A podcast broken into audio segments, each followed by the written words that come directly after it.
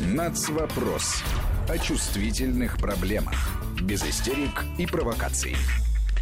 Как всегда в это время в эфире Вести ФМ программа «Нац. Вопрос». Э, Армен Гаспарян и Марат Сафаров. Марат, рад приветствовать. Добрый день, Армен. Э, соблюдая традицию, тебе и представлять тему да. сегодняшней программы. Спасибо. На этой неделе мы а, следили за тем, как продолжают отмечать 75-летие освобождения Красной Армии Освенцима. На прошлой неделе мы говорили о памятных мероприятиях, проходивших в Иерусалиме.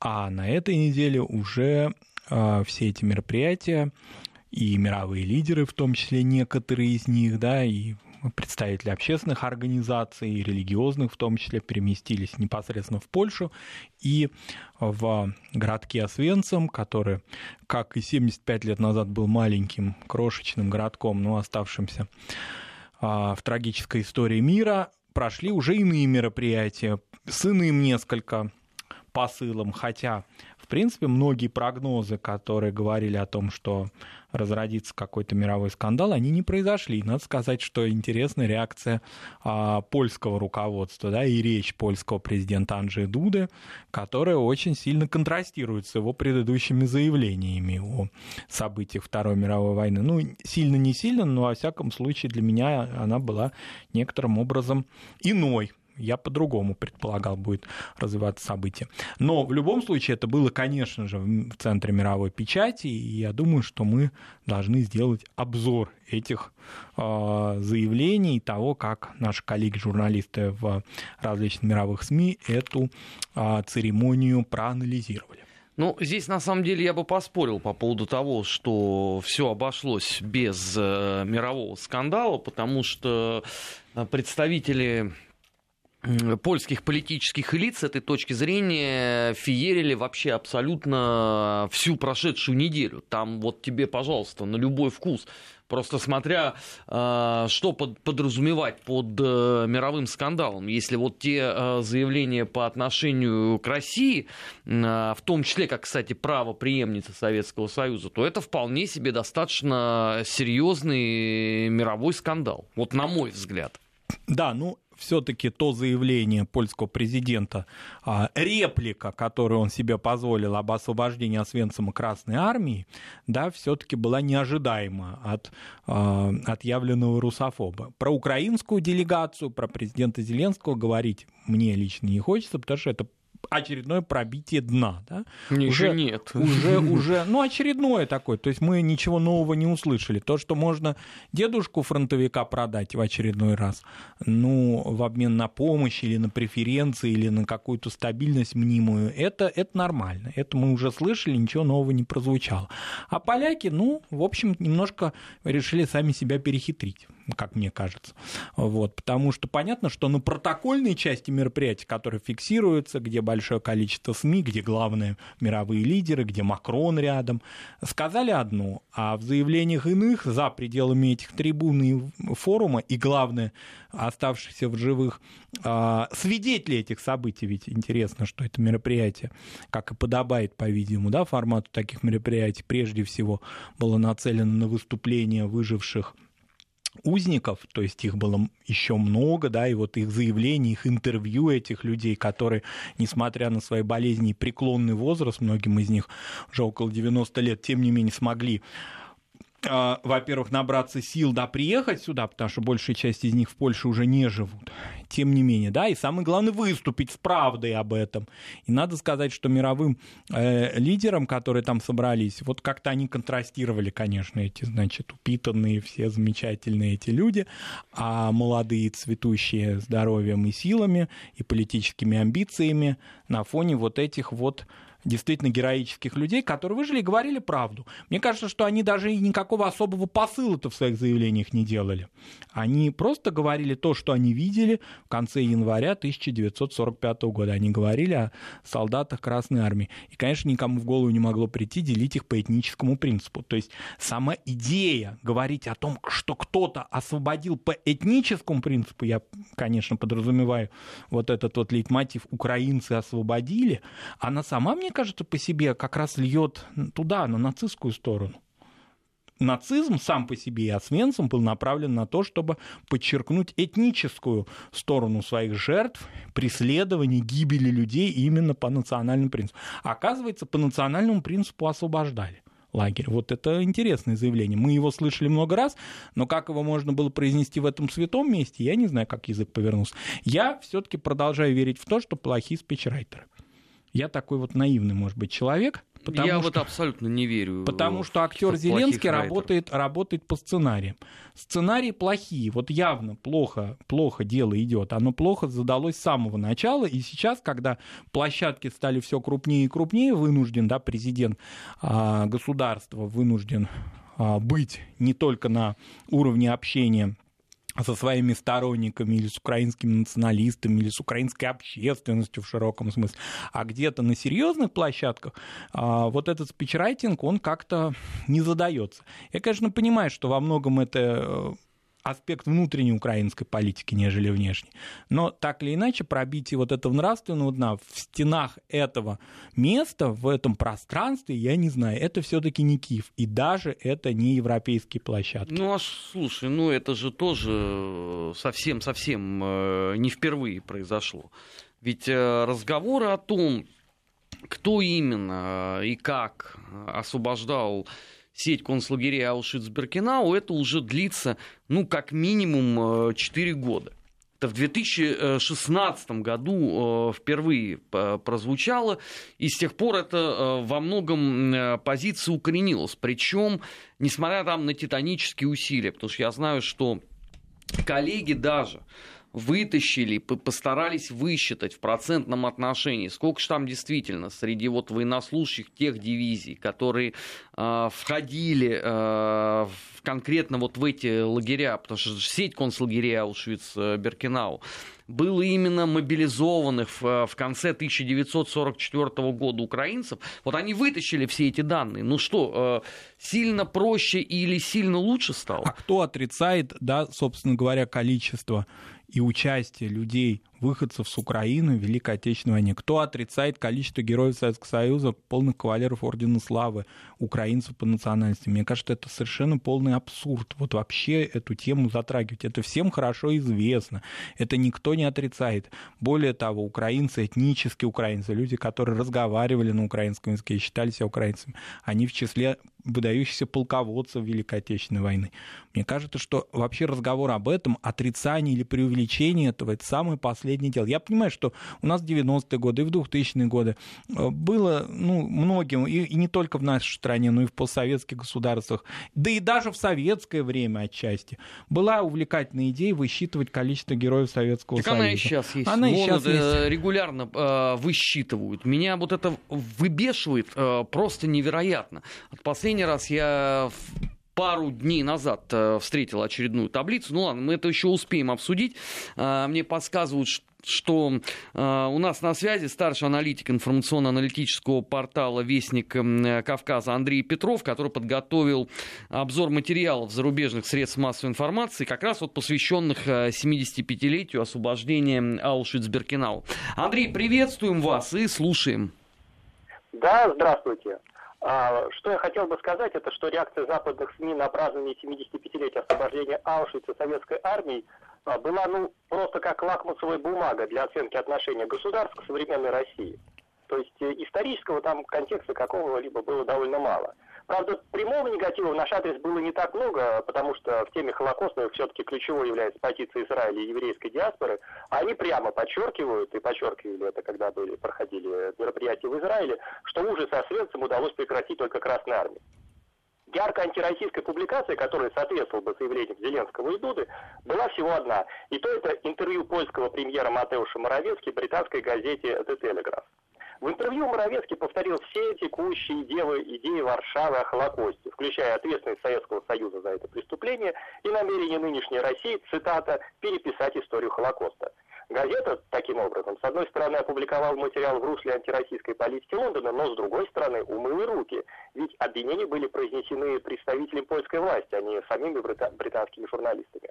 Чуть менее заметной была статья в немецкой Die Welt, где текст об освобождении Аушвица, такого исторического вроде бы, характера превращаются в перечисление сталинских преступлений. Но там хотя бы не отрицается роль советских войск в прекращении Холокоста и признаются еврейские погромы в Польше. То есть э, само событие было использовано скорее как повод сказать что-то против России, а не поддержать Польшу. Польшу. Тем более, что у Германии нет никакого интереса поддерживать желание Польши снять себе ответственность за еврейские погромы. Курьезный случай, можно сказать, с оговоркой по Фрейду, произошел с немецкой Дершпигель. В снапчат-канале газеты было опубликовано сообщение о том, что Аушвиц освободили солдаты США. Ложь тут же заметили бдительные немецкие читатели, и не сразу, но через несколько дней газета опубликовала извинения, назвав упоминание армии США вместо Красной армии опечаткой. Опечатка, конечно, прорвалась из бессознательного. Берлину сейчас намного приятнее представлять себя проигравшим Вашингтону, чем Москве.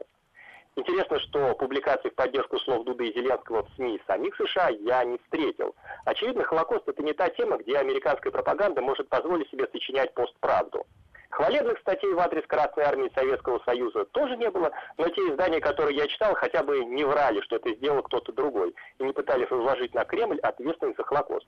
Единственное, стоит отметить статью в Bloomberg, где нашли выход из ситуации и, и Польшу, и Россию вместе осудили за попытки искажения истории.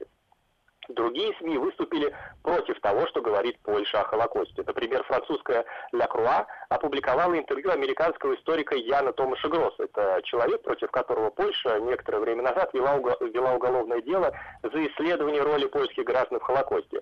И вот в этом интервью он снова подчеркнул, что роль эта была весьма значительна, как бы Варшава не хотела смолчать факты. А, в Ле Фигаро, тоже французское издание, в ироническом ключе назвали историю полем битвы между Россией и Польшей и подчеркнули, что не приглашение Путина в Краков было политической ошибкой Варшавы, ведь роль Красной Армии в освобождении Аушвица признана всеми. Израильская The Times of Israel прямо написала об ответственности ряда польских граждан за Холокост. Кстати, об этом же Анджею Дуди в Кракове напрямую лично сказал президент Израиля Ревен Ривлин. Ривлин, э, между прочим, в своей речи отметил, что вся Европа помогала в свое время нацистской Германии, так что часть ответственности за Холокост стоило бы взять на себя всем европейцам. А австрийская Дерштандарт опубликовала вроде бы нейтральную статью со сложением слов Дуды и Зеленского, но она спровоцировала поток гневных комментариев австрийцев в адрес Польши и Украины, которые, по словам комментаторов, просто пытаются достичь собственных политических целей за счет исторической памяти. А, в целом заявления Дуды и Зеленского большой поддержки на Западе не нашли. То есть Польша и Украина нужны Западу как передовики борьбы против России, но кивать, когда они, они решают внутренние задачи, ни в Европе, ни в США никто не собирается. Спасибо, Андрей. Напоминаем, на прямой связи с э, информационной студией Вести ФМ был старший аналитик информационно-аналитического портала Вестник Кавказа Андрей Петров. Так вот, а, возвращаясь э, к этим чудовищным э, по дикости и невменяемости, на мой взгляд, подсчетам какой народ э, из состава граждан Советского Союза, сколько героев Советского Союза дал, сколько дал э, кавалеров Ордена Славы и так далее. Я, может, конечно, человек старомодный, но, на мой взгляд, все они были вот на тот момент единым народом, советским. Да, еще там оставалось 30 э, с лишним лет до слов Э, Леонида Ильича Брежнева, который, как известно, выделил новую историческую общность, советский человек. Но, тем не менее, тогда это в политическом значении слова был один народ. Они себя не делили. Вообще, когда вы находитесь на фронте и вы спите под одной там плащ-палаткой, вам, ну, мне кажется, тут нет до выяснений по там национальному или религиозному э, признаку, когда вам завтра вместе в бой. Я думаю, Армен, просто когда это происходило, скажем, в 90-е годы или в самом начале нулевых, а, я понимаю этих авторов в том, что это была некая реакция на а, замалчивание, на то, что память о войне стиралась, о том, что как-то все это уходило э, на второй план, и у нас были переоценки и ревизии исторических событий, и, может быть, какие-то э, люди, которые вот этими делами стали заниматься, они из благих целей начали этим заниматься. То есть это была цель, как мне кажется, не на раздел, а все равно на какое-то восстановление памяти. Потому что если вот представить себе информационную картину 90-х годов, отсутствие интернета, например, то есть молодежь не может узнать какую-либо информацию, кроме как из старых книг. И в то же время уже некоторое да, такое а, отсутствие да, какого-то государственного отношения к победе, в особенности до начала, ну, где-то до 95-го года, условно говоря, да, до 50-летия побед. Что они могли об этом узнать? Они могли узнать очень много о коллаборационизме, могли очень много узнать о лагерях военнопленных, о других каких-то событиях войны, о том, что замалчивалось напротив в советское время. А теперь они узнавали иную, да, и формировалась иная картина мира. И поэтому а, у многих авторов национальных наших республик и в постсоветских государствах вот эти вот советские списки, которые ходили на самом-то деле, я их хорошо помню даже в виде таких ксерокопий и так далее. Очень многие это делали. В закавказских э, республиках это было очень модно и принято. В Средней Азии, особенно восточные люди. Я, единственное, я, я вот искренне не понимаю, зачем? Но они же не были секретными. Ну вот, например, вот эти сборники про героев Советского Союза, они были, ну, по-моему, в каждой библиотеке. Да, но из них во многих восточных наших республиках, автономных и союзных, вот ввелся этот подсчет. Я это хорошо, прекрасно помню еще до, значит, эпохи интернета. Это все было. Это было, и публиковались работы. И даже кое-где советская власть допускала возможность таких, такого мясночтимого какого-то, значит, а, культа а, героев, но именно с некоторой такой национальной окраской. Это было, но оно не имеет ничего общего к заявлениям Зеленского теперь. И, и кстати, я вот э, насчет этого, да, мне тоже это кажется теперь, вот по прошествии лет, мне кажется, это тоже уже неверным, да, вот то, что делалось тогда. Тоже кажется, что это сейчас уже не актуально. Это не имеет никакого значения. Когда были живы люди эти, они могли что-то сказать то, что нам даст новую информацию. Когда теперь их нет, делить их действительно по национальному признаку, ну, последнее дело. Ну почему? Сейчас вот а, тебе всегда могут возразить. Вот, пожалуйста, вышло а, на британском телевидении в программе, по-моему, это называлось «Доброе утро, Британия». А, женщина, которая сама была а, в Аушвиц-Беркенау, и выдала замечательную теорию, что те фотографии, которые показывают русские, эти фотографии тогда не могли быть сделаны, потому что она не узнает диспозицию, и второй момент, э, она не видела у русских солдат фотоаппарат.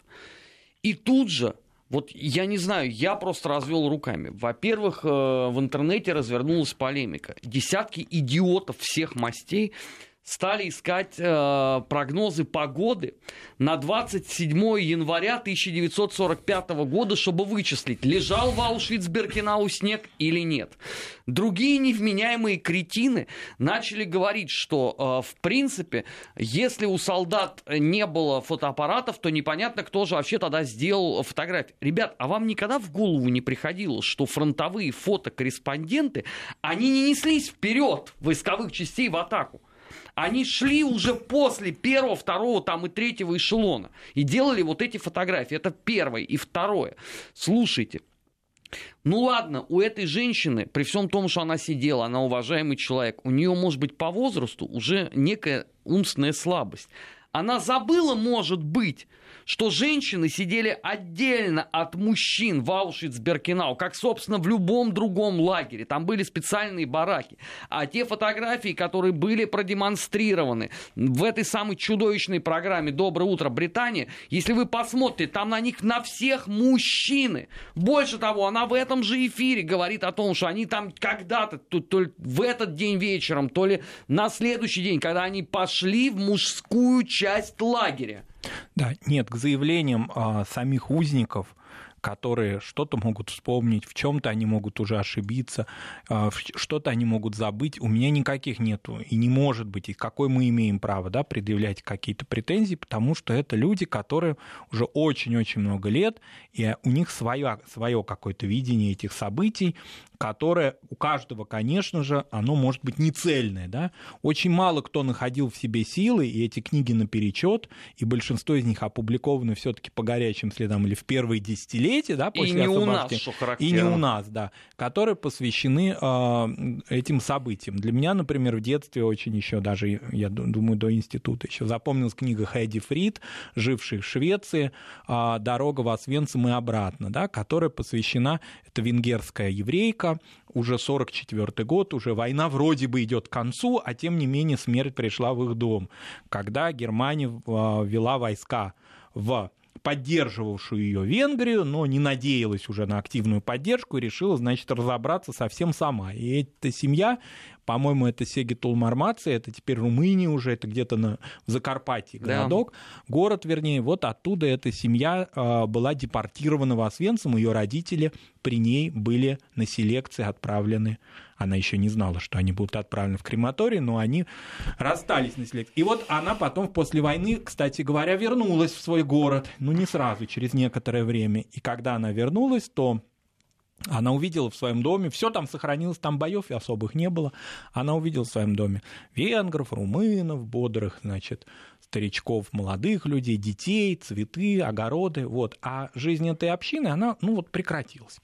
А, кстати, интересно, что когда эта женщина, девушка фактически, обрела статус беженцев в Швеции, а Швеция принимала узников, как известно, то некоторое время она жила в семье, а, респектабельной, такой буржуазной семье. И через какое-то время, когда ее, значит, накормили, уже одели и обули, то глава семьи, женщина а, шведская, она сказала, ну расскажи, почему же вы там оказались? Ну, она говорит, что вот были расовые законы. Нет, ну не может же быть, чтобы не было никакой вины. Вот интересный событие. Мы сейчас в 2020 году рассуждаем о национализме, об антисемитизме, о ксенофобии. Ну вот, а тогда в 47-46 году вот такое заявление. Причем заметим, это Швеция. Это Швеция, и, а, которая, как известно, увильнула от войны, буквально вот рядом с ней находясь. Тем не менее, она... Ну, то есть она отправила э, энное количество добровольцев, в частности, при формировании небезызвестной дивизии войск СС «Викинг», ну да, в массе своей, конечно, да. она отошла. А по поводу Аушвица, учиться, вот ты, ты про книги сказал, да, ну, помимо, собственно, дневника Менгеля, да. А, хотя он у нас в стране, если мне память опять же не изменяет, полностью так и не был издан, а были только фрагментарные, и, по-моему, даже частично это вообще выходило в рамках вот этого там, сколько он там, девятитомник, последний в пиковое издание нюрнбергских материалов. А, есть удивительная по цинизму и жестокости книга, которая раскрывает вот глаза на всю э, технологию, которая была, собственно говоря, в Аушвиц-Беркенау. Она есть на всех, по-моему, уже языках э, мира. Она достаточно небольшая, но я категорически не советовал бы ее э, к чтению людям с неустойчивой психикой.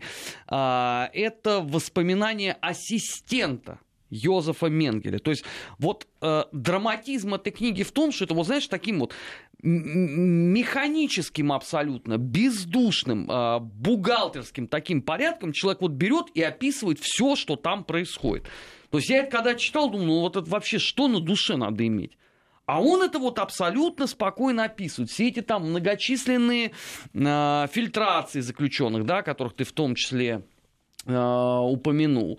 А, как происходили эти операции, там, а, сшивка близнецов, так далее, так далее. То есть, ну, это вообще за гранью добра и зла. Ну так, как вот э, впоследствии находившись, присутствовавший на суде над Эйхманом в Иерусалиме, Ханна Аренд, знаменитый философ, мыслитель 20 века, она это все назвала банальностью зла. Да, и очень и... многие, многие ее тогда осуждали. Ну как же так, ты без пафоса, без обвинений, вот выступаешь против Эйхмана, называя это банальностью зла. Она сказала, да, это банальность, это такая бюрократическая банальность уничтожения людей. Ну, собственно, Эйхман и был с этой точки зрения записным бюрократом. Он ровно это-то, кстати, там на процессе в Иерусалиме ты и утверждал. И сами израильтяне обвинения тоже с этим было э, согласны. Нацвопрос э, в эфире Вести ФМ. Мы сейчас на пару минут э, прервемся на выпуск новостей. Сразу после него продолжим. Не переключайтесь. Нацвопрос о чувствительных проблемах. Без истерик и провокаций. 16 часов 35 минут э, в российской столице. В эфире Вести ФМ. Э, программа «Нац. Вопрос». Армен Гаспарян и Марат Сафаров. И мы продолжаем. На этой неделе опять возникла тема с памятником солдату-освободителю Алёше в Болгарии. В очередной раз памятник осквернен, облит красной краской – в очередной раз э, написаны гнусные слова на постаменте. И, как я понимаю, в очередной раз полиция не сделает ровным счетом ничего, чтобы отыскать вандалов. То есть такая вот абсолютная ежегодная преемственность. Да, МИД Болгарии выступил с осуждением. Это тоже ритуально. А почему мы здесь это МИД? слышали. Вот еще мне просто интересно. А МВД там ничего не хочет сказать по этому поводу? мне интересно, что МИД хотя бы потому, что МИД, э, как я понимаю, и в Болгарии в том числе, занимается внешнеполитической деятельностью. То есть это как понимать? Это значит памятник освободителю Болгарии в Великой Отечественной войне. Мы напомним, потому что и события... Там же ведь нам напомнили другое. Кириллицы, я так понимаю, намалевали, что они не забудут, не простят. Мгм. Не забудут, не простят чего? Существование Болгарии и болгарского народа в XIX веке и в XX, кстати, веке. Напомним, что в XIX веке, мне кажется, что нашим радиослушателям это напоминать не имеет никакого смысла, потому что мы все это в России знаем. Но, может быть, болгары забыли о том, что в XIX веке речь шла о существовании Болгарии и болгарского этноса. Вот возвращаясь к- этническим. Вот здесь вот этническая тема, она жизненно уже просто вот, она просто кровеносный сосуд. Речь шла о том, что вот есть у нас народы, которые исчезли в недрах Большой Османской империи. Вот где там лазы, например, я хочу узнать. Где-то так в районе Карсов, приграничными с Грузией районами. Где у нас а, химшилы, где у нас еще разные народы кавказского в основном происхождения, которые османизировались. Ну, так считается этнографами, где-то они там выявляют кого-то. Где у нас люди, которые погибли во время геноцида 1915 года. А Болгария как государство существует в своих границах, со своей верой, со своим языком и культурой. И это от начала до конца вся вот эта история Болгарии со второй половины XIX века, она вся исключительно заслуга России. То есть, если речь идет не забудем, не простим, ну не забудем, не простим чего? Существование самих себя – вот странная история. Теперь возвращаясь к МИДу. Если занимается такими осуждениями, значит, этих акций нехороших МИД, то это странная история. Это что, памятник российский? Это территория российского посольства или это территория вообще какой-то нашей юрисдикции? Это ваша история, это не наша только лишь история, это наши совместные страницы, но она такая же история России, как и история Болгарии, в гораздо, мне кажется, даже большей степени Болгарии, потому что Россия, русский народ, российский народ многонациональный, советский народ освобождал всю Восточную Европу, а не только город Пловдив. И Отсюда мораль какая? Если вы считаете, что это прерогатива внешнеполитического ведомства, окей, Тогда заявите о том, что те границы, которые вы получили по результатам и тех прощений, которые были сделаны Болгарии по братскому такому диалогу-то, в принципе. Мы напомним, что Болгария-то не очень-то сильно была в антигитлеровской коалиции, мягко говоря. Вот. И, соответственно, эти все истории, давайте их обнулим тогда и за- заявим, дайте эту территорию кому-то другим отдадим. Например, туркам. Они очень хотели бы эту территорию получить. Турецкая экспансия, культурная экспансия, она Нет, в Болгарии Марат, знаешь, ощущается. вот тот, тот случай, когда я вот с тобой категорически не соглашусь. Значит, а, Болгария была освобождена в результате освободительного похода русской армии.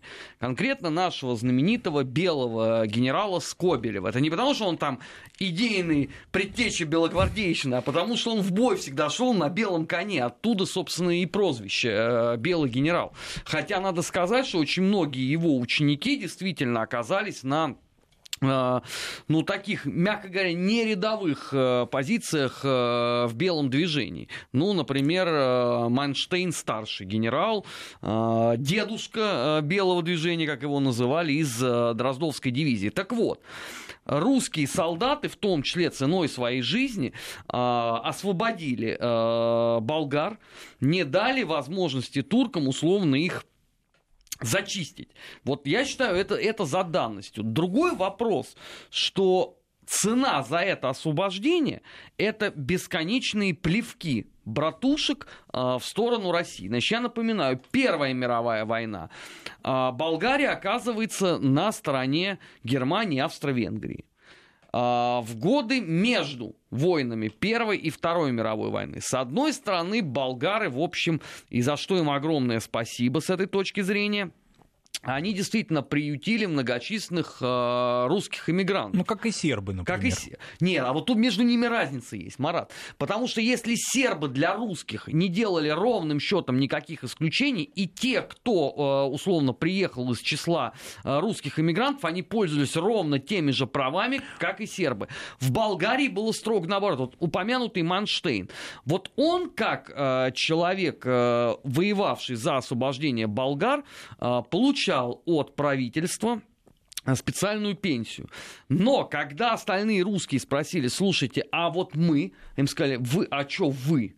А вас мы не знаем, и вас мы не очень-то здесь э, любим и ждем. Это вот просто представление, потому что обычно же э, болгары, э, вот особенно там последние 25-30 лет, они очень любят говорить, э, мы всегда хорошо относились к русским, мы не любили только русских коммунистов.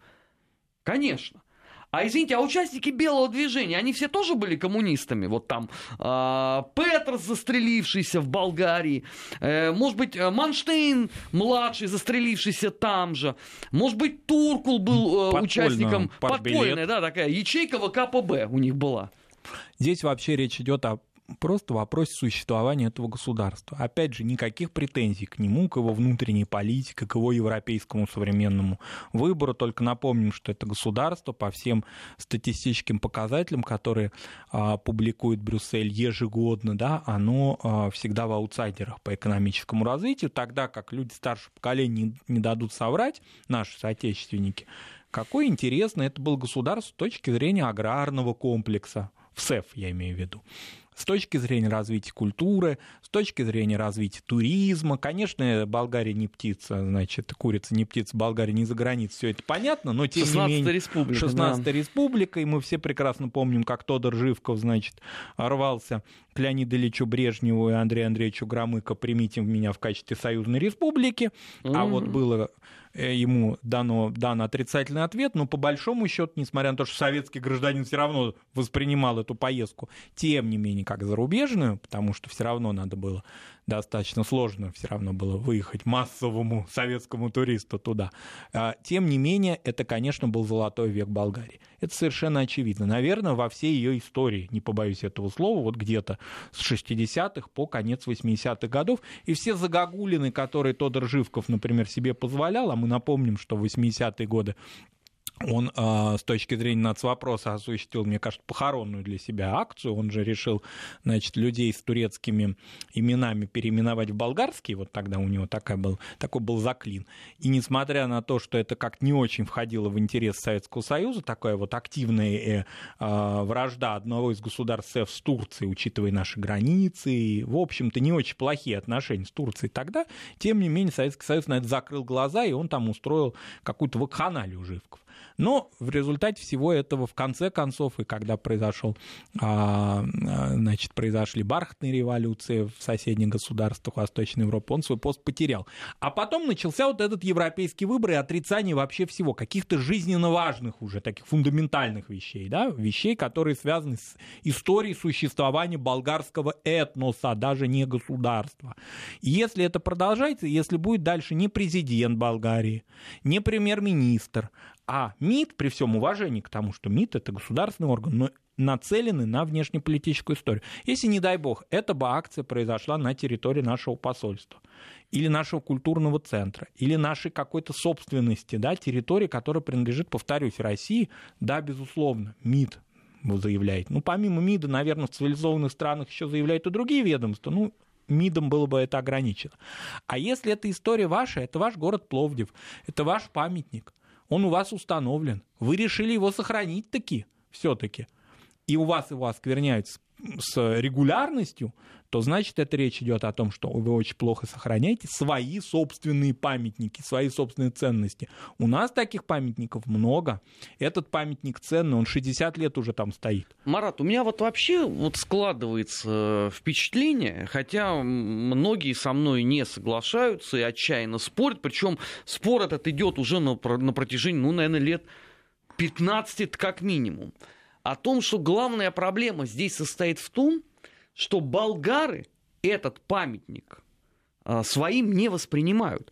Равно как, вот это сейчас я, может быть, для многих паразитную вещь скажу, они не воспринимают условно могилы тех же самых русских иммигрантов, которые там скончались в конце 20-х, начале 30-х годов, а, как часть, опять же, своего. Потому что то, в каком состоянии находилось, э, например, одно из э, кладбищ э, в Болгарии, еще сколько это было-то, лет 13 назад, на это же деньги в России собирали, многие просто не в курсе. Вот я был одним из тех, кто инициировал собрать деньги на могилы, э, на то, чтобы их восстановить. Там сумма не гигантская э, была абсолютно, мы ее достаточно легко собрали. Здесь весь вопрос состоял в том, что, на мой взгляд, ну это вообще запредельное скотство. Вот то, э, во что это все там было превращено. Особенно вот могила, в третий раз я за сегодня его упоминаю, э, дедушки Манштейна. Да, ну здесь они нам ответят тем, что государство бедное, из него все, кто могли, уже убежали. Ведь, так, э, может, оно потому и бедное, что так относится к собственному прошлому? Э, европейские средства массовой информации регулярный, даже вот в начале этого года, уже в январе я видел интересный репортаж о том, что э, в государстве нет э, инфраструктуры уже такой базовой инфраструктуры. Подожди, а в этом кто виноват? Опять Нет. мы? Нет, Но а... они часть Европейского Союза. Может, они тогда свои претензии к Брюсселю адресуют? Они, они адресуют претензии к Брюсселю, они адресуют, как это странно, такая, может быть, заявление такое прозвучит, они э, свои претензии адресуют даже не к Брюсселю, а к Шенгену. А Шенген здесь при чем? А вот он разрешил ездить. Из Литвы все удрали, кто только мог. Из Латвии ну. э, чуть меньше, но тоже кто мог. Из Польши удирали, правда, не туда, как выяснилось, в Британию. Теперь вот выяснилось, что в подвешенном состоянии. Но, тем не менее, тоже убежали. Подожди, но Польша а, большая, а Болгария что они маленькая. теперь недовольны? Ну, они мечтали об этом. А теперь... Это же была главная мечта при, условно, начале перестройки в Советском Союзе, чтобы они все могли куда-то свободно ездить. Вот. Чтобы была э, Кока-Кола в банках, э, джинсы, жвачка и что-то там еще. Вот. Они все это получили. Теперь кто виноват? Теперь, значит, ситуация такая. Врачи, инженеры, вообще люди с высшим образованием и котирующимся в старой Европе, они там оказались. А сюда приехали испанские помидоры. Вот так. Понимаешь? А мы об Алёше говорим, о памятнике. У них вообще в сознании исторической памяти сейчас на это время нету. У них Подожди, время... они теперь что хотят? Чтобы Шенген у них не был? Ну пусть выйдут из Европейского они Союза. Хотят, они был эксит, как вот есть в Британии. Пускай тоже выходит. И все, и проблема Мне кажется, решена. что Брюссель с удовольствием их кому-нибудь бы отдал. Да не только их, если Не только их, да. Но потому что все только единственное это дотации Европейского Союза и все эти ритуальные заявления о борьбе с коррупцией. Кстати говоря, единственный плюс от вступления в Брюссель, который почувствовали граждане Болгарии, это то, что разные национальные темы и всякие... Мы же тоже это особо у нас как-то не освещалось, потому что это нам было не до балканской темы. А то, что у них же тоже там существуют определенные претензии и терки с соседними государствами, только с Турцией. Вот. Теперь вроде, когда Шенген, а, это немножко нормализовалось, потому что выяснилось, очень же многие конфликты такие, затаившиеся и даже активные. Марат, а вот фазе. Э, нивелировалось ли это? Потому что, э, вот как показала, опять же, практика распада, в том числе Советского Союза, вот между теми конфликтами, которые были в эпоху гражданской войны и э, периодом распада, прошло 70 лет.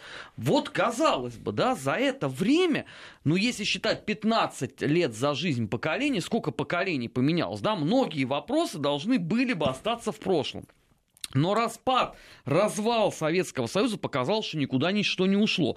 А, вспомни, что было а, в Молдавии, а, у Грузии с абхазами и югосетинами, а, значит, армяно-азербайджанский конфликт, а сколько историй война в Таджикистане. Азии, да, которые вроде как-то, к слава богу, зачахли а, эти конфликты сейчас, но тем не менее, если не будет трансграничных сотрудничества и какой-то а, либерализации в пересечении границ, они вновь могут вспыхнуть, не дай бог, да? Поэтому вот такие темы. Болгары вот единственное, что получили на сегодняшний момент этот формат, что взаимоотношения с соседями, в том числе, кстати, не входящий Европейский Союз Турции, с этой точки зрения некоторым образом э, улеглись. Но опять же, вспоминая Турцию, ее культурный такой проект, который многие называют неоосманизмом, он никуда не подевался, а более того, он укрепился за последние годы. И в его поле такого воздействия, конечно, Балканы, не только Болгария, но и Босния, Герцеговина, они входят. И, а по-другому, значит, по другой стороне границы а, Турции, это, безусловно, Закавказье. Прежде всего, например, не Азербайджан, очевидно, а Грузия, Аджария особенно. И в этом отношении я не говорю о том, что это некая прямо совсем территориальная экспансия, но культурная она ощущается, она же до Гагаузии доходит, как известно. Mm-hmm. Вот. Тоже, а, наверное, мы в этом виноваты. Там же известно были, я не знаю, как сейчас существуют они или нет, турецкий лицей. Вот. Сейчас а, он есть, есть, а что с ним? Да. Он отлично функционирует. Кстати, вот интересно, да, а, в череде вот этих многочисленных там переадресований друг другу э, национальных вопросов, вот условно турки в Гагаузии вообще не в тренде. Ну, то есть они есть, они там э, функционируют, и чудесно. Это, понимаешь, это такая же история, как, условно, э, Турция в Батуми. То есть, ну, все понимают, что это есть. Эта экспансия мирная, такая так называемая мягкая, мягкая сила, сила, она да. э, происходит с каждым годом все сильнее. Но при этом в трендах этого нету. А потом зато, если вдруг, не дай бог, что-то произойдет, все скажут, слушайте, ну вот ничто не предвещало. Ничто не предвещало, да. Но если все-таки, может быть, масштабы Гагаузии или масштабы Аджари, они не так сильно прям интересуют культур трегеров, хотя я тоже в этом сомневаюсь, уж прям вот, вернее, не убежден в этом окончательно. Да многие культур трегеры, как ты говоришь, они вообще не знают про существование Гагаузии. Ты вот, ты сначала им объясни хотя бы, где вот. это. А все-таки по меркам Европы а, достаточно крупные, да, Болгария и Босния и Герцеговина, они интересуют гораздо больше. Это я к чему говорю, что, может быть, наступит тот момент, когда отношение к истории, пробуждение к истории будет иным, да, потому что демографически изменяется картина в Болгарии, это всем хорошо известно, и а, все те защитные механизмы ЕС, которые были приняты по защите национальных меньшинств, читай, турецких меньшинств, ну, они тоже приняты, и все остальное прочее. Это не говорит о том, что Болгария вскоре превратится в маленькую Турцию, но это говорит о том, что турки а, очень интересуются Болгарией, в том числе и в экономическом смысле. Мы можем подумать, ну какой там экономический смысл, если развал инфраструктуры? Но, тем не менее, развитие а, отраслей, не требующих высокоинтеллектуальных кадров, назовем это мягко, да, оно в Турции, в том числе в аграрной сфере, тоже может производиться. Потому что когда все люди с высшим образованием или большая часть, или молодежь стала убегать в другие страны Европейского Союза и трудоустраиваться, и фактически остаются только пенсионеры и дети, которые получают деньги от своих э, родных из других европейских стран, ну о чем здесь можно говорить? Подожди, тогда в сухом остатке получается, что никогда в своей истории Болгария не жила так хорошо, как в эпоху советской власти. Да, я об этом уже и сказал. 40 или там, ну ладно, там 60-е годы еще происходил процесс индустриализации. Но вот 70-е, 80-е годы и с некоторым таким заходом в 60-е, около 30 лет, это был золотой век Болгарии. Не в 19 веке после освобождения, не в начале 20 века, не в межвоенный период, не тем более сейчас Болгария так хорошо не жила. Ну так можешь им просто, я не знаю, там, внука Тодора Живкова сделать президентом, и пускай он по дневникам там своего э, деда восстановит все, что было. В ну, чем проблема? же хотели короля себе вот э, опять вернуть, но не вышло. Не получается. А, вот, Марат, прости, пожалуйста, а король это панацея, вот правда, да? Вот, то есть вы избрали правящую династию и никаких других проблем нет. То есть это такой Вовка в тридевятом царстве, печка покорми меня. От того, что у вас будет сидеть король, что поменяется? Ничего не поменяется, и более того, э, вернуть золотые времена, как мы видим это в любых странах, невозможно. Они были, это дань истории. Только единственное, что а, такое предупреждение, даже не побоюсь этого слова, болгарам, не нужно топтать свою собственную историю. Еще раз напомним, Алёша, это не наш памятник, это ваш памятник, это ваша история.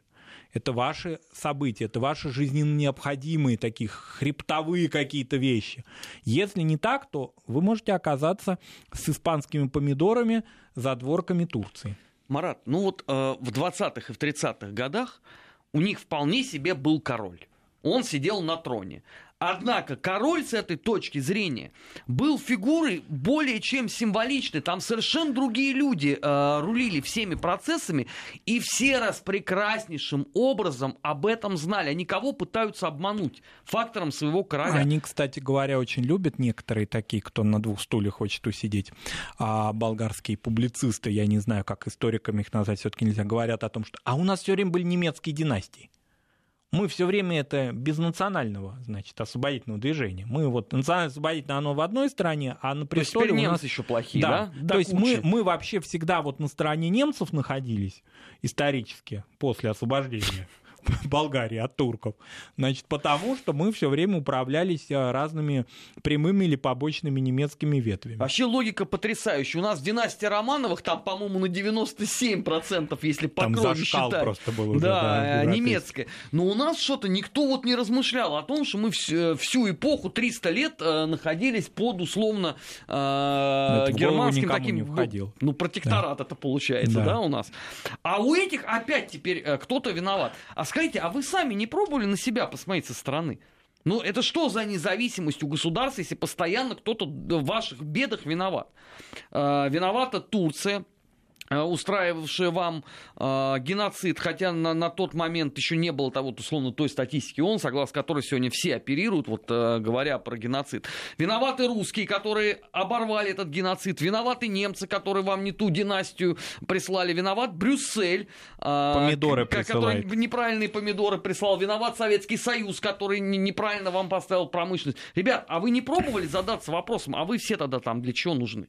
Вообще вы являетесь э, субъектом политики или вы являетесь объектом? Это ну, очень простой вопрос. Ну, так, с точки такой зрения же мы Украине задаем. Суверенитета это очевидно на сегодняшний момент уже, к сожалению, достаточно ограничено. Даже в масштабах ЕС, где ограниченный суверенитет всем очевидно у стран-участников. А, мы продолжим следить за этой ситуацией в рамках, в том числе, программы НАЦ Вопрос. Пока же уходим на новости. В следующем части недельный отчет. Не переключайтесь. НАЦ Вопрос о чувствительных проблемах. Без истерик и провокаций.